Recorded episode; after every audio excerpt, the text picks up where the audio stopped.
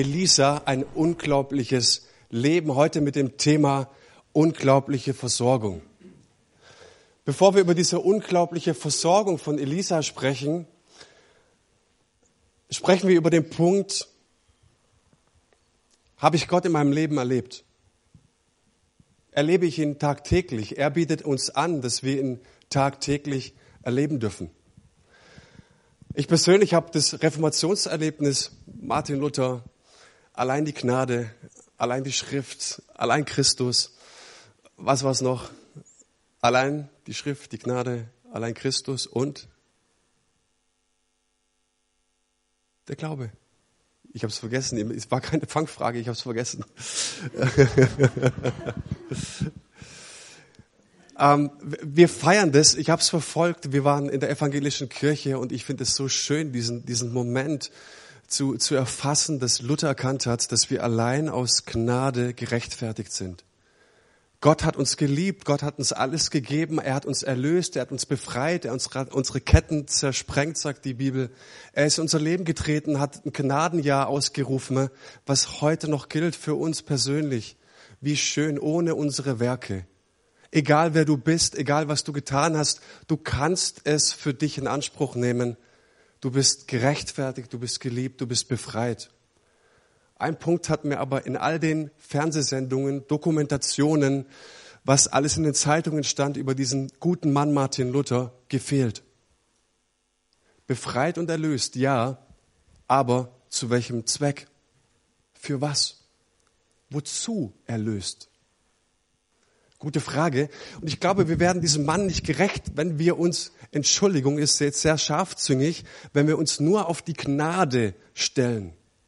Wenn du mal in Wittenberg warst und zur alten Universität gehst, wo er später auch gelebt und gewohnt hat, da gehst du durch ein Haus, das davor steht, durch. Es ist wie so ein großes Tor, so ein kleiner Tunnel und oben ist ein Gebälk und an diesem Gebälk steht der Spruch, ein Niemand lasse den Glauben fahren, dass Gott durch ihn ein großes Werk tun will. Der Mann, der so ein großes Werk vollbracht hat, sagt nicht so, ich war's, sondern er hat was sehr, sehr Wichtiges erkannt. Er hat gesagt, ein Niemand lasse diesen Glauben fahren, dass Gott nicht mindestens genau dasselbe durch ihn tun kann. Ein zweiter Ausspruch, der mir auch so gut gefällt, ist, wenn Gott dein Partner ist, dann mache deine Pläne groß. Das sagte dieser Martin Luther. Und ich liebe es, wenn die Menschen die Gnade erkannt haben, wenn sie Menschen erkannt haben, dieser Gott hat uns erlöst und befreit, aber wenn sie auch erkannt haben, er hat sie erlöst und befreit zu einem bestimmten Zweck, zu einer Aufgabe, zu einer Bestimmung. Und wenn wir uns das Leben von Elisa anschauen, stellen wir genau dasselbe fest. Ich möchte mit euch eine Berufungsgeschichte gehen, in das Leben des Elisas. Und ich möchte euch vorher einen Satz sagen, den ich hier schon ein paar Mal losgelassen habe. Ich glaube, es gibt zwei besondere Tage in unserem Leben. Der erste Tag, an dem wir geboren wurden und der zweite Tag, an dem wir herausgefunden haben, warum. Lasst uns diese Berufungsgeschichte des Elisas anschauen. Ich lese sie vor. Als Elia vom Berg Horeb zurückkam, traf er Elisha, den Sohn Schafats, beim Pflügen. Elf Knechte mit je einem Rindergespann gingen vor ihm her, er selbst führte das zwölfte Gespann. Im Vorbeigehen warf Elia ihm seinen Prophetenmantel über.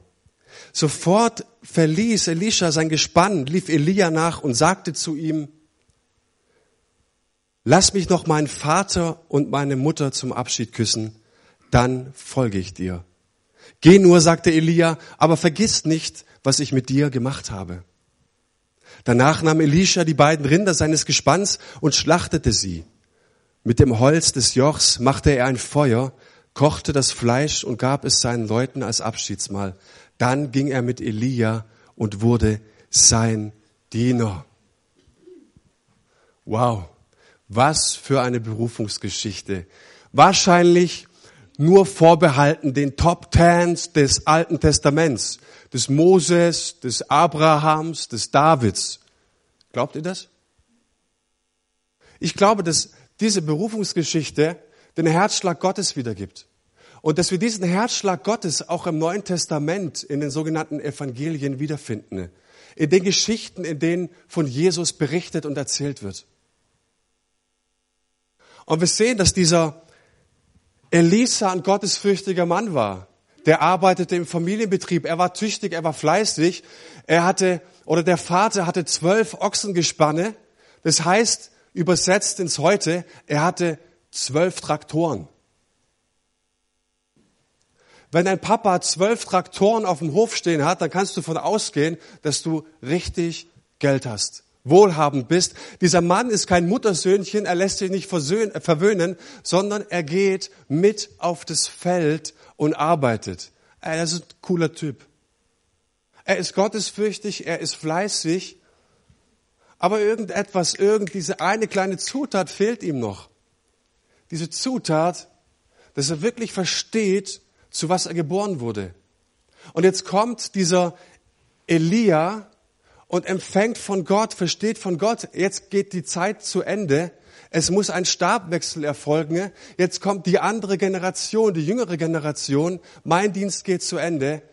Und ich werde jetzt den Prophetenmantel, der aus Kamelhaaren bestand, der in Blut, in Schweiß und wahrscheinlich auch total dreckig war, er war getränkt da drin, und er wirft ihn jetzt, und es ist die Zeichen der Autorität Gottes, er wirft ihm jetzt dem Elisa um und sagt, hey, fortan bist du berufen. Das ist deine Bestimmung. Und jetzt kommt etwas Interessantes. Er zögert scheinbar nicht lange, sondern er sagt, lass mich bitte noch meine Eltern küssen.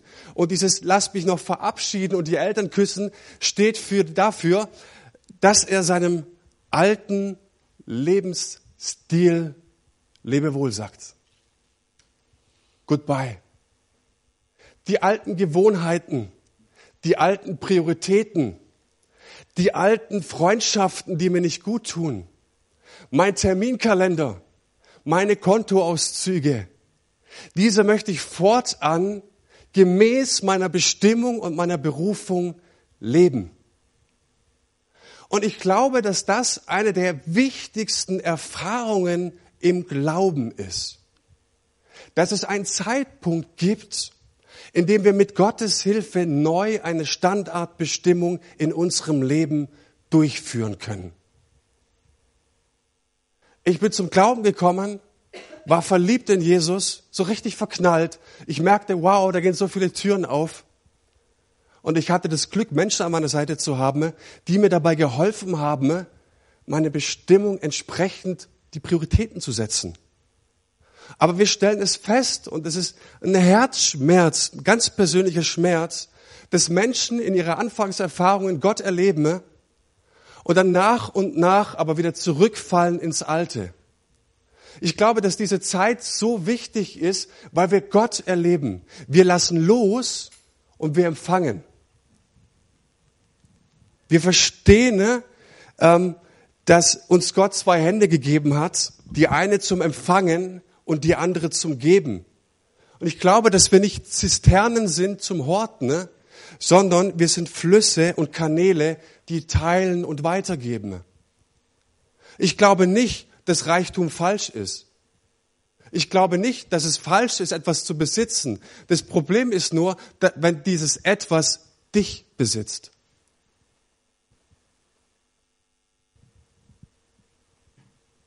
Es gibt ein geistliches Prinzip. Gott befreit dich nicht von deinen Freunden. Er befreit dich nur von deinen Feinden.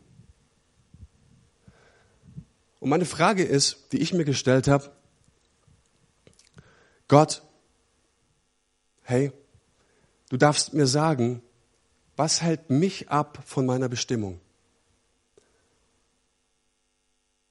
Wenn ich in mein Leben schaue, wenn ich ins Leben anderer Menschen schaue, und das ist irgendwie der, der Job eines Pastors, dann siehst du, dass Menschen überladen sind mit Herausforderungen, mit der Arbeit, mit ihren Hobbys, Hund, Katze, Maus, Elefant, was auch immer du in der Scheune stehen hast, mit unseren Ferraris, mit unseren schönen Fahrrädern und was wir auch immer haben.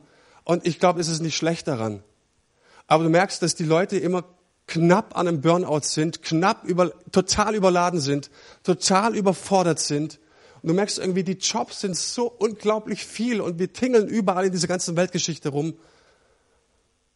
Aber es gibt so viele Momente im Leben, wo ich selbst als Christ schon gesagt habe, an dem ich Jesus kannte, Gott, da muss es doch irgendwie mehr geben. Kennt ihr diese Frage und dieses Gefühl? Auch als Christ, wir sagen, Gott, du bist das Leben, du bist die Fülle, du, ich habe alles in dir, alles bekommen. Und trotzdem sitzen Sonntag für Sonntag Menschen in den Kirchenbänken und sagen sich, es muss doch irgendwie mehr geben.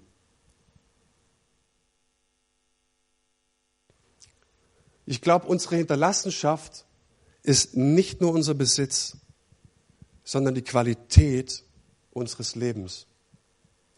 Die größte Verschwendung auf der Erde, die nicht recycelt werden kann, ist die Verschwendung der Zeit und der Bestimmung, die uns Gott gegeben hat.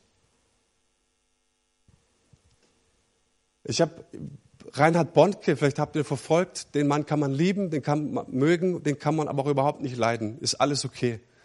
Bondke hat jetzt das letzte Mal groß auf einer Konferenz gesprochen in Afrika weil er merkt, sein Leben geht zu Ende, er ist von Krankheit gezeichnet, sein Dienst geht zu Ende. Und ich dachte mir, Mensch, wenn dieser Mann mal nicht mehr da ist, und ich habe mir die Frage gestellt, weißt du, was er besitzt, wie viel Geld er hat, wie viele Häuser er hat, wie viele Autos er hat? Nee, weiß ich ehrlich gesagt nicht. Ich habe keine Ahnung, was der Mann besitzt. Warum finde ich es schade, dass wir nicht mehr erleben? Weil er eine Qualität zurücklässt, eine Qualität des Lebens, die so viele Menschen, ne, so viele Millionen Menschen ne, vermissen werden. Genauso Billy Graham, der große äh, Evangelist und äh, ein toller Mann Gottes. Ich habe auch keine Ahnung, was er besitzt. Ich weiß bloß, er ist jetzt 99. Irgendwann mal wird es zu Ende gehen. Und ich werde sagen, wenn du was von ihm liest, denkst du, es wird so schade, es ist so schade, dass wir von ihm nicht mehr erfahren. Genauso ging es mir mit Helmut Schmidt beispielsweise. So schade, dass dieser Mann nicht mehr ist. Es war so schön, wenn dieser Mann den Mund aufgemacht hat, weil er eine Qualität hinterlässt, die wir sehr, sehr vermissen werden an ihm. Und ich stelle mir die Frage, was werde ich hinterlassen? Ein Haus, ein Auto, ein Bankkonto? Oder hinterlasse ich etwas, was Menschen sehr, sehr vermissen werden an mir? Nämlich die Qualität, wie ich mein Leben gelebt habe. Und darum geht's. Ich glaube, dass Gott dir nicht irgendwas wegnehmen will, dass Gott dich nicht beschneiden will, dass Gott dich nicht fertig machen will, sondern ich glaube, dass Gott das aller, aller, aller, aller, aller, aller, aller, allerbeste für dein Leben bereithält. Was wär's in meinem Leben? Was wär's in unserem Leben, was wir verbrennen müssten? Wie würde es aussehen, wenn ich mein Joch, aus meinem Joch Feuer machen würde? Welche Ochsen muss ich schlachten und Barbecue-Party machen? Und ich finde es schön, er macht es öffentlich, dass es jeder sieht. So Leute, ich reiße jetzt alle Brücken ab, weil ich diesem Gott, weil ich diesem Jesus nachfolge. Ihr könnt es alles sehen. Es gibt ein amerikanisches Lied, das ich sehr mag. Das heißt, I've decided to follow Jesus. No turning back. No turning back. Ich habe mich entschieden, Jesus zu folgen. Und es gibt kein Zurück.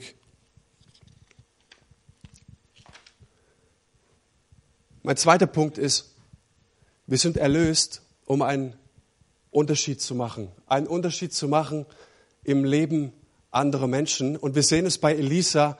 Er machte einen sehr, sehr großen Unterschied im Leben anderer Menschen. Interessant ist, er hat nicht den Unterschied für sich gemacht. Die meisten Wunder, die er tat, tat er nicht für sich, sondern tat er für andere Menschen. Wichtiger Hinweis.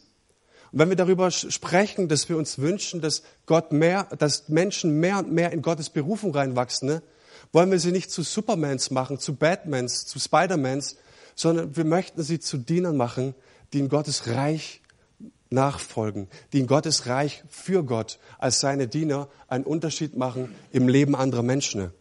Und wenn du Elisa dir anschaust, da hat er unglaublich viele Wunder getan. Er, lebt, er legt sich auf einen toten Knaben von Angesicht zu Angesicht und der Knabe steht auf. Leute hacken mit der Axt auf dem Holz rum, das Eisen der, der, der Axt fliegt in den Fluss und geht nicht unter, sondern schwimmt auf dem Wasser. Und du denkst dir, wuh, krass. Ich glaube nicht, dass es der Punkt ist, dass ich dieselben Wunder tun werde. Aber das ist auch gar nicht mein Punkt. Das will ich dir heute auch gar nicht einreden, ne? dass du dieselben Wunder tust wie, wie Elisa. Aber ich glaube, dass wir bei diesen Propheten und bei diesen, auch bei Elia, sehen wir eine gewisse Haltung, eine gewisse Positionierung, die es ermöglicht, dass wir Gott erleben in unserem Leben. Und lasst mich bitte Wunder übersetzen. Wunder gleich. Der allmächtige Gott bewegt sich in deinem Leben. Es kommen Dinge ins Rollen. Du merkst, wenn der allmächtige Gott seinen Arm bewegt im Himmel über deinem Leben, gehen auf einmal Türen auf, es passieren auf einmal Dinge, für die du niemals gedacht hättest, dass es, dass es möglich ist. Aber es kommt möglich. Gott kann sich in deinem Leben bewegen. Gott kann Übernatürliches in deinem Leben tun. Lasst uns jetzt über Versorgung sprechen. Wenn ich über Versorgung spreche, dann meine ich immer den ganzen Menschen und die Bibel im Übrigen auch.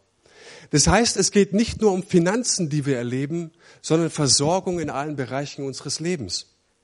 Und jetzt sehen wir einen Text, der steht im zweiten Könige im vierten Kapitel.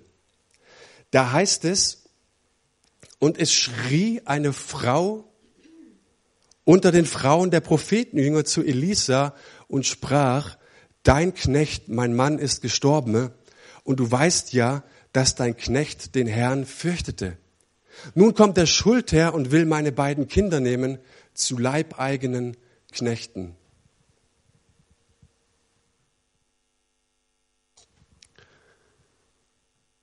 Eine der wichtigsten Aufgaben wenn wir einen Bibeltext uns anschauen, ist, dass wir uns in diese Lebenswelt der damaligen Menschen, ne, die in der Bibel gelebt haben, dass wir uns reinversetzen. Und mir fiel es nicht schwer, die Situation vor Augen zu haben, eine Witwe, eine Frau, deren Mann gottesfürchtig war, deren Mann an sein Leben lang an Gott festgehalten hat, der treu war, der gedient hat. Diese Frau erlebt jetzt ein finanzielles Chaos, private Insolvenz. Sie hat überhaupt nichts mehr. Und das aller, allerletzte, die allerletzte Hoffnung, den, den allerletzten Funken von Freude und Glück wird sie jetzt verlieren. Ihre Söhne, ihre Altersvorsorge wird ihr jetzt genommen. Der Schuldeneintreiber, der kommt und sagt, Deine Söhne werde ich jetzt nehmen und werde sie als Sklaven verkaufen. Habt ihr, habt ihr diese Situation?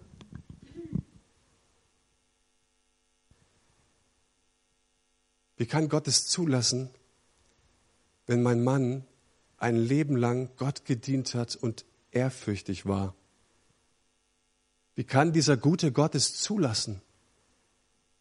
Wie kann er mich in so einen Schuldenruin sausen lassen? Wie kann er mir jetzt noch meine Kinder nehmen? Warum lässt ein Gott, wenn er doch so gut ist, so etwas zu? Was würdest du einsetzen?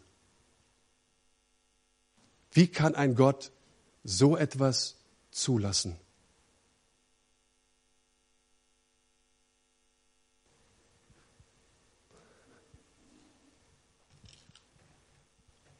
Es gibt Situationen in unserem Leben, die darüber entscheiden, wo unsere Zukunft entlangläuft.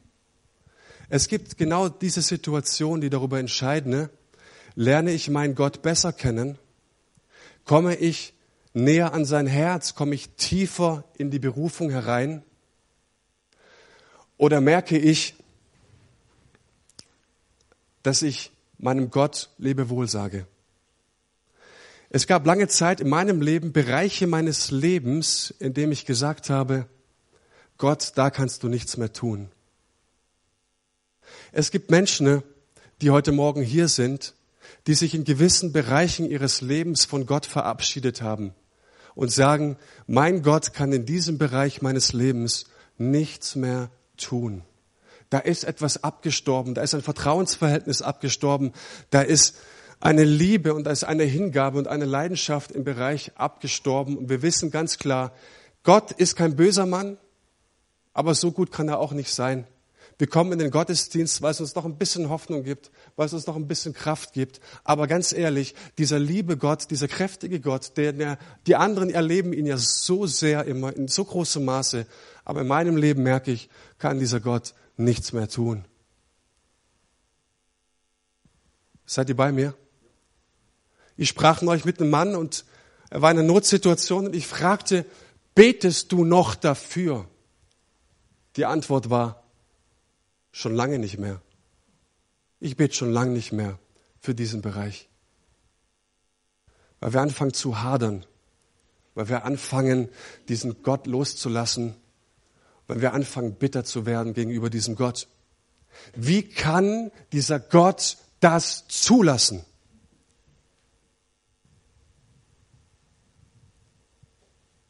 Ich möchte euch ein Video zeigen von einer Frau, die in einer Situation war, in der ich nicht wüsste, was ich getan hätte.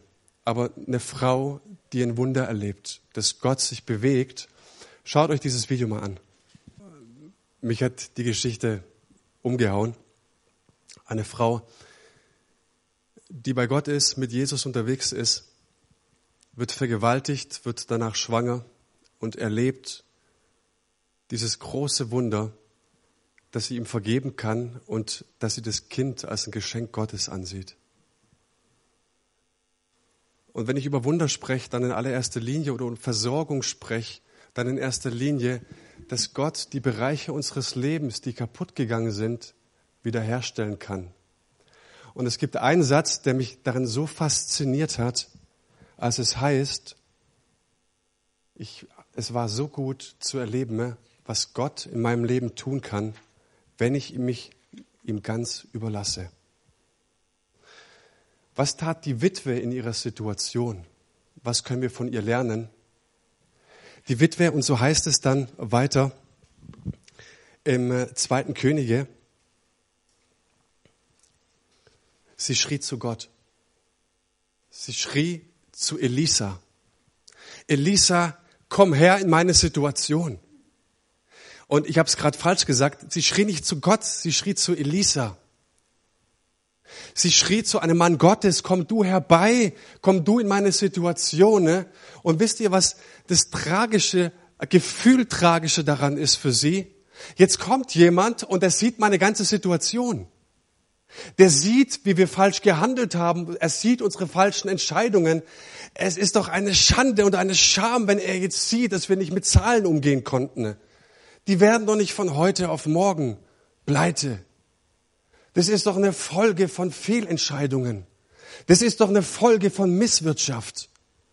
Und jetzt kommt dieser Elisa und sieht in mein finanzielles Desaster. Und ich glaube, dass das der Schlüssel ist. Letzte Woche haben wir gehört, dass Naemann sich ausziehen musste und dann in den Jordan ging und geheilt wurde. Hier sehen wir, dass eine Frau Elisa in ihre Situation holt und draufschauen lässt. Warum? Weil es richtig ist, dieses geistliche Prinzip, dem Demütigen schenkt Gott Gnade, dem Stolzen aber widersteht er. Je mehr ich dieses Buch, die Bibel lese, stelle ich fest, dass ich Menschen brauche in meinem Leben, denen ich mich öffnen kann, denen ich mich anvertrauen kann. Und vielleicht schaust du dich mal rum. Schau mal deinen Nachbar an. Hinter dich. Vor dich. Ich glaube, dass dieser Mensch, den du gerade angeschaut hast, eine entscheidende Rolle in deinem Leben spielen kann. Ich glaube, dass der Mensch, der neben dir sitzt, dass du mit dem ein riesengroßes Wunder erleben kannst. Es ist interessant, dass hier nicht steht, er, sie schrie zu Gott, sondern sie schrie nach einem Menschen, was gleichzusetzen ist, weil dann merken wir, dass der Himmel sich in Bewegung setzt. Dann merken wir, dass Gott dem Demütigen Gnade schenkt und dass es vorwärts geht. Und jetzt kommt der nächste Schritt.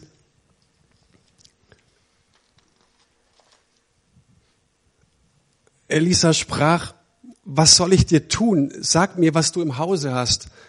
Sie sprach, deine Magd hat nichts im Hause als ein Krug Öl. Sehr entscheidend, Elisa machte sie jetzt nicht fertig, wie wir das vielleicht oft tun, missgewirtschaftet, selber schuld, wie kommt man in die Situation, wie kann man so blöde Entscheidungen treffen. Nein, er sagt, die Vergangenheit ist vergangen. Was es jetzt braucht, ist, dass du in der Gegenwart deinen Gott erlebst. Er klagt sie nicht an. Er sagt, was wir jetzt brauchen, ist eine Lösung. Und was jetzt zählt, ist allein die Gegenwart. Und er fragt, was hast du im Hause? Was soll denn diese Frage? Warum fragt er das? Er weiß doch, dass die Frau pleite ist. Er weiß doch, dass jetzt der Schuldeintreiber kommt, die Söhne mitnimmt. Was soll sie denn im Hause haben? Sie sagt nichts, außer einem kleinen Krug mit Öl. Sie hat etwas bei sich. Sie trägt etwas bei sich. Das ist ihrs. Das ist das allerletzte, was sie hat. Aber das hat sie. Und Elisa fragt nicht, können wir deine Nachbarn fragen, können wir von außerhalb irgendjemanden mit ins Boot nehmen in deine Situation? Die können doch bestimmt helfen. Im jüdischen Kontext, ihr seid ihr doch sowieso mehr auf Sippe und Gemeinschaft und Hilfe einander und so weiter. Nein, sie sagt, was hast du bei dir? Das heißt, das Entscheidende in dieser Situation ist, dass diese Frau demütig genug ist, einen Mann ins Haus zu holen, der ihr sagt, das Entscheidende für dein Wunder hast du bei dir. Wie oft gibt es Menschen, die erzählen, wer bin ich denn schon? Was habe ich denn schon? Guck mal in meine Geschichte, guck mal, wo ich herkomme. Ich bin nichts und ich habe nichts. Und ich habe mir die Frage gestellt, was hatte Mose, als er berufen wurde? Außer einem Sprachfehler. Ja gut, eine gute Bildung, aber wir haben gemerkt, gute Bildung zählt irgendwie im Reich Gottes schon irgendwie, aber ist nicht ausschlaggebend. Was hatte David, außer einer Steinschleuder? Was hat der Abraham, um ein Vater vieler Nationen zu werden? Gar nichts. Ich habe vor einigen Wochen darüber gepredigt, über Paulus und Silas im Gefängnis, zu lesen in der Apostelgeschichte. Die beiden werden verprügelt mit Stöcken, werden ins tiefste Verlies gesperrt, die Füße werden in einen Holzpflock gespannt permanente Schmerzen. Ne?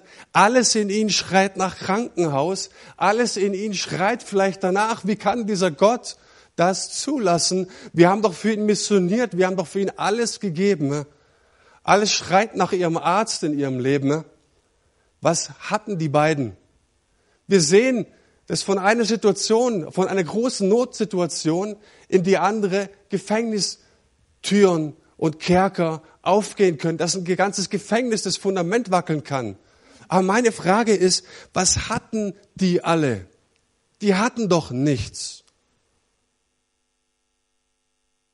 Genauso wie diese Frau. Und jetzt geht's weiter. Er sprach, geh hin, erbitte draußen von allen deinen Nachbarinnen leere Gefäße, aber nicht zu wenig und geh ins Haus und schließ die Tür zu dir und deinen Söhnen und gieß in alle Gefäße. Und wenn du sie gefüllt hast, so stelle sie beiseite. Sie ging hin und schloss die Tür zu hinter sich und ihren Söhnen. Diese brachten ihr die Gefäße herbei und sie goss ein. Also alles, was sie hatte, ihres Erachtens nach nichts, war dieser kleine Krug mit Öl.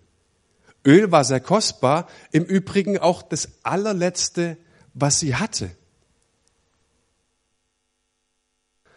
Und sie traf jetzt eine Entscheidung. Ich mach's. Kennt ihr diese Situation, wenn Menschen in einer unglaublichen Not sind, wenn sie trauern, wenn sie wirklich eine Not haben? Da weißt du manchmal nicht, was du ihnen sagen sollst. Da denkst du, jedes Wort ist zu viel, beziehungsweise, ja, wird einfach nicht helfen. Und jetzt kommt Elisa mit dieser ganz, ganz dummen Idee. Hol dir große Gefäße von deinen Nachbarinnen, stell sie hier auf diesen Tisch und mach was ganz, ganz furchtbar Dummes, was Idiotisches, für einen intellektuellen Menschen völlig absurd, gieß das allerletzte, was du hast, von dem du glaubst, dass es nichts ist, von dem du glaubst, dass du nichts zählst, nicht wert bist, nicht geschätzt bist, dass du keine Gaben hast, dass du nicht gewünscht bist, dass Gott überhaupt nichts mit dir anfangen kann. Gieß das bitte in das Gefäß. Was für ein Schwachsinn. Was soll das schon bringen? Seid ihr bei mir? Und sie tut's.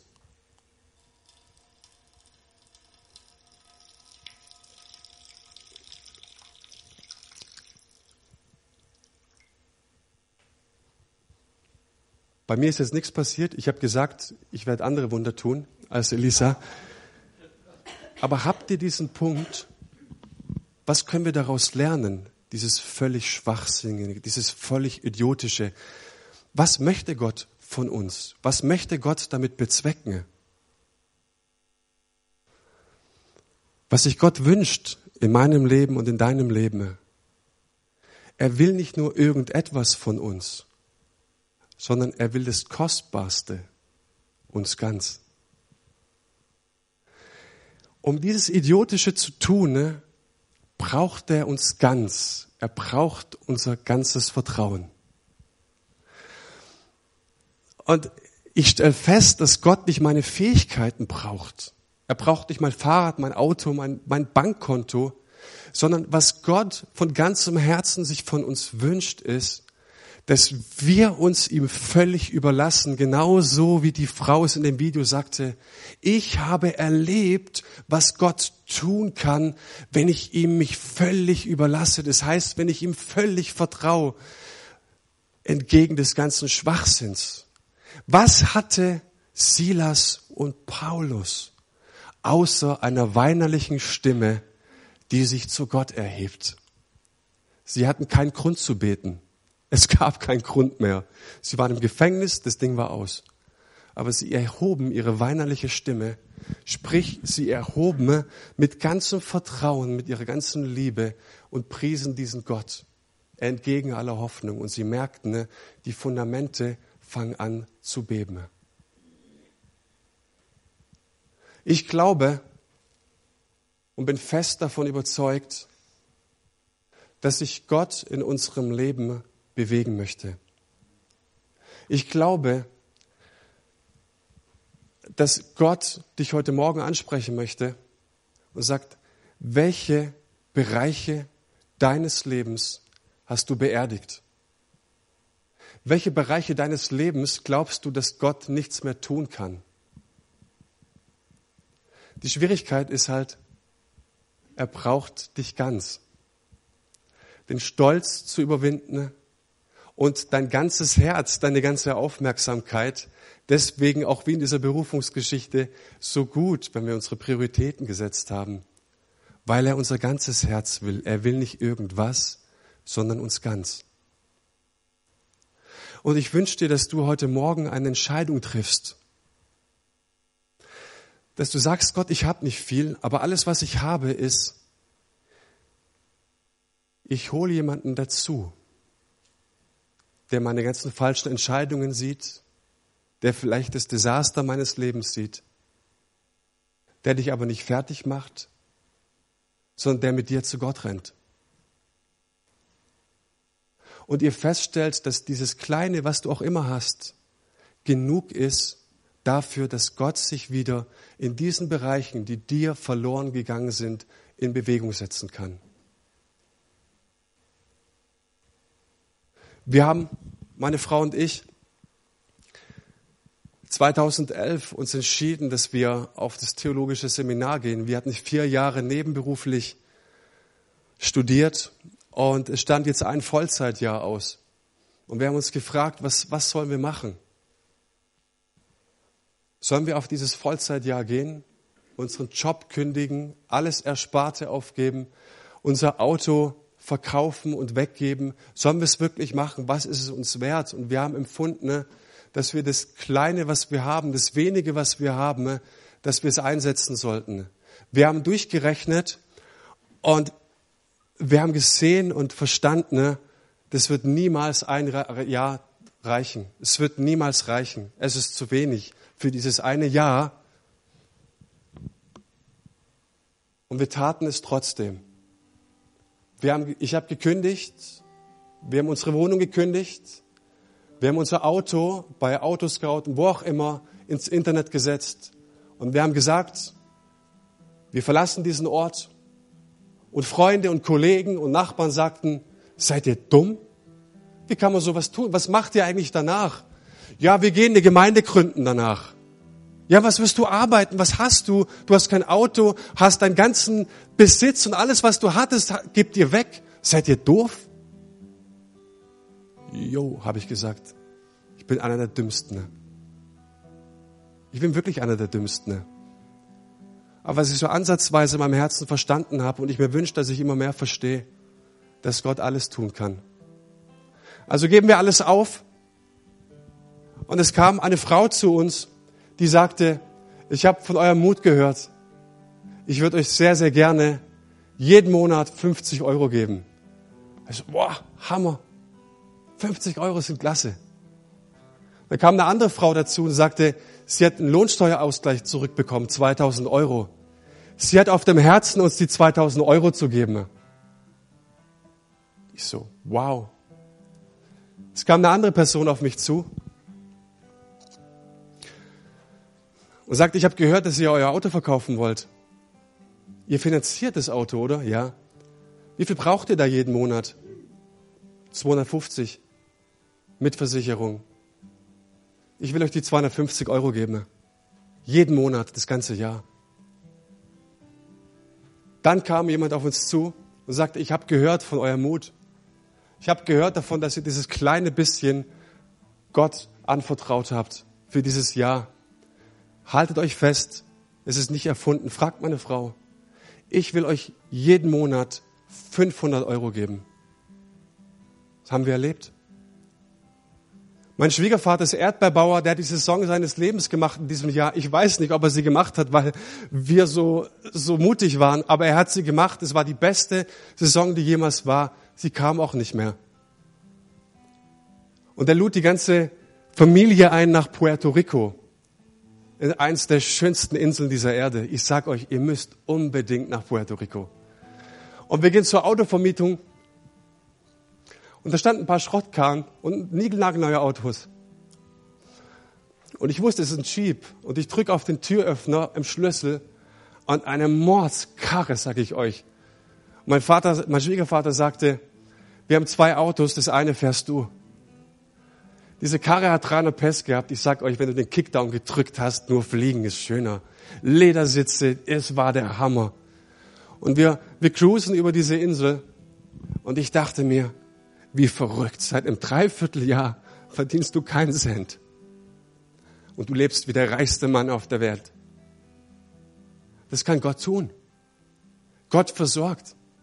Nicht nur finanziell, sondern ich glaube, dass Gott versorgen kann in deiner Not, in deiner Unvergebenheit, in deiner Vergangenheit, die du nicht mehr klären kannst, an denen du verbittert festhältst, weil du Gott nicht verstehst, warum er es zugelassen hat. Warum diese Frau vergewaltigt wurde, lief scheiße. Richtig.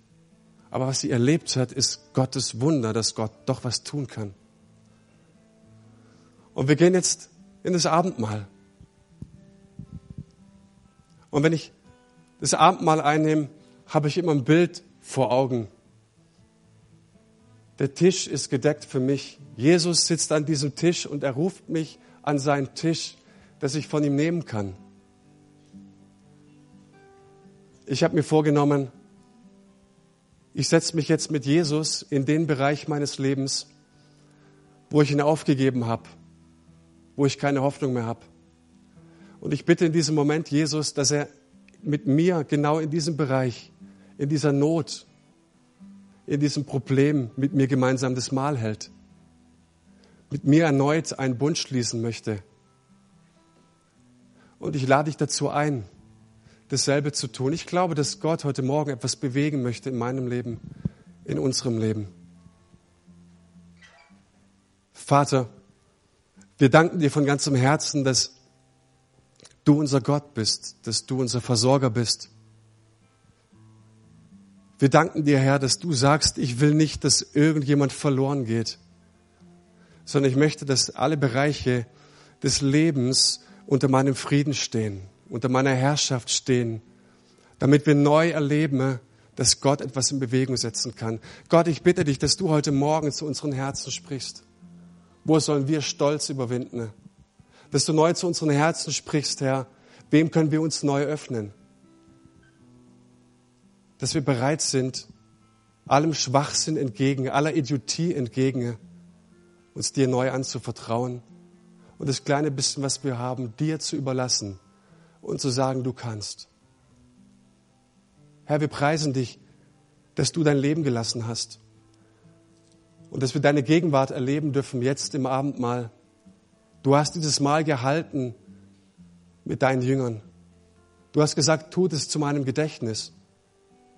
Du lädst uns jetzt ein zu deinem Tisch, Herr, um Brot von dir zu empfangen, dein Kelch zu trinken, der der neue Bund ist.